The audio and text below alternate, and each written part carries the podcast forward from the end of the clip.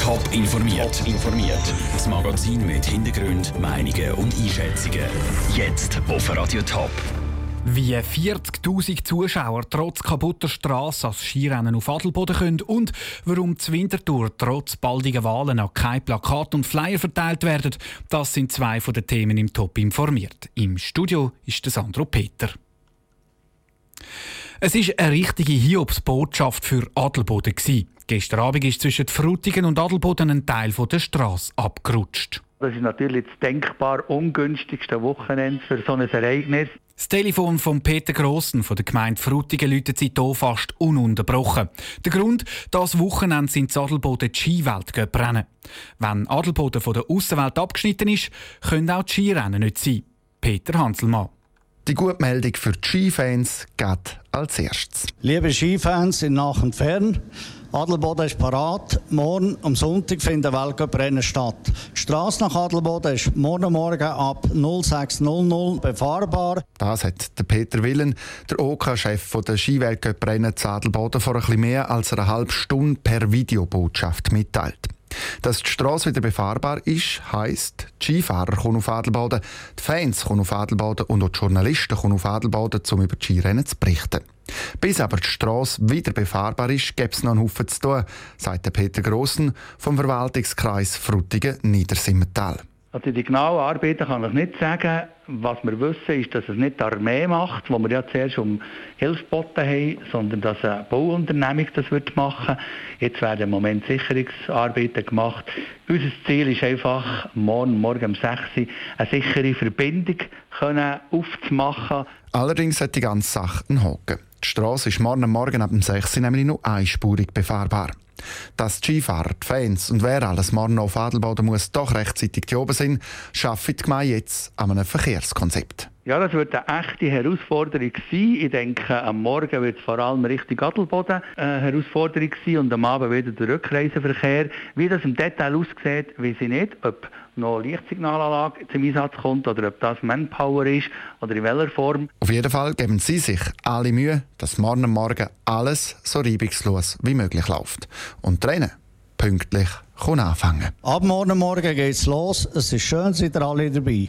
Der OK-Chef vom Skiweltcup Adelboden, der Peter Willen, im Beitrag von Peter Hanselmann. Die Skirennen zu Adelboden morgen sind also definitiv. Auch die Pisten am Kunisbergli ist parat. Los geht's morgen um halb elf mit dem ersten Lauf vom Riesenslalom der Mannen. Nur noch zwei Monate und dann ist es soweit. Winterthur wählt der Stadtrat und der Gemeinderat neu. Von diesen Gesamterneuerungswahlen ist in der Stadt aber noch nicht viel zu spüren. Es hängen keine Plakate, es sind keine Flyer in den Briefkästen und auf der Straße sind Parteien nicht aktiv. Wieso der Wahlkampf noch nicht so richtig losgegangen ist, im Beitrag von Raphael Wallimann. Die Ausgangslage der Stadtratswahlen zu Winterthur ist ja eigentlich spannend. Die linken Parteien wollen ihre Mehrheit im Stadtrat wieder zurückerobern. Die haben es vor vier Jahren verloren und auch das Stadtpräsidium soll wieder links werden. Die Bürgerlichen wollen ihre Sitze verteidigen. Trotz dieser brisanten Ausgangslage schläft die Winterthur-Politik im Moment noch. Für den Präsidenten der Winterthur CVP, Andreas Gehring, gibt es dafür einen klaren Grund. Es ist so, dass es eigentlich üblich ist, dass man erst nach Neujahr so wirklich loslässt, was das Jahr anders ist als andere Mal, ist, dass die Wahlen mit dem 4. März doch relativ früh im Jahr sind und somit jetzt die intensive Wahlkampfphase doch recht kurz ist. Ein kurzer und kompakter Wahlkampf, also der Reto Diener, Präsident der Grünen Winterthur, glaubt auch, dass die Weihnachtszeit nicht richtig ist für den Wahlkampf. Ich denke, das ist so eine Zeit, wo man ein bisschen Ruhe haben wo man sollte sich ein bisschen erholen wo man sich auf private Sachen zurückziehen kann. Da sind wir ein bisschen der Meinung, ist es nicht sinnvoll und nicht zielführend, Wahlkampagne auf der politischen Ebene zu führen. Die gleiche Meinung wie der Reto Diener hat auch der Simon Büchi, Präsident der Winterthur SVP. Dass der Wahlkampf kurz und kompakt ist, hat auch Vorteile. Ich glaube, grundsätzlich sind alle Beteiligten, alle Parteien froh, dass man nicht einen Wahlkampf hat, der sich über ein halbes Jahr hinwegzieht. Und abgesehen davon machen wir natürlich die ganze Zeit im Stadtrat, im Gemeinderat, auf der politischen Bühne Politik. Dass wir eine gute Arbeit gemacht haben, für das müssen wir die letzten vier Jahre quasi anheben. Die Einigkeit der Winterthur Politiker ist aber schon bald vorbei. Alle Parteien lancieren ihren Wahlkampf nämlich in den nächsten Tagen und Wochen so richtig. Der Beitrag von Raphael Wallimann. Wer genau für den Winterthurer Stadtrat und Stadtpräsidium kandidiert, kann übrigens auf toponline.ch nachgelesen werden. Gemütlich am Morgen unter der Dusche stehen und plötzlich schaltet das Licht ab. Genau das ist heute wahrscheinlich jemandem Schaffhausen passiert. In mehreren Quartieren ist für eine Stunde der Strom ausgefallen. Was Betroffene in so einem Fall am besten machen, im Beitrag von Michel Eckimann. Kein Strom bedeutet nicht nur kein Licht, sondern je nachdem auch kein warmes Kaffee, kein Radio und kein PC.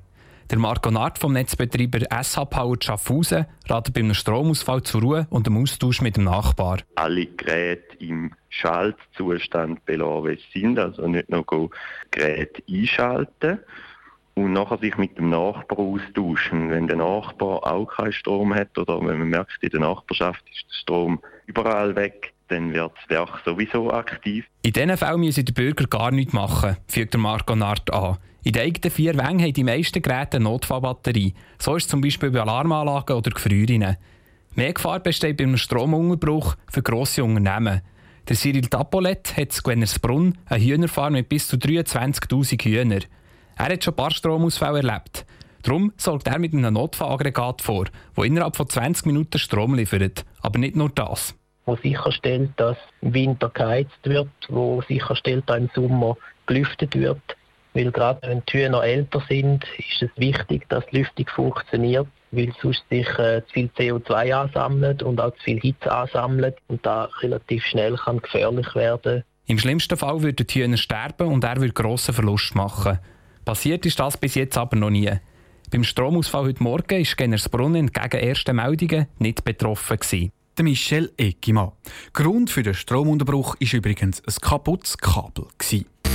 Top informiert, auch als Podcast. Mehr Informationen gibt's auf toponline.ch.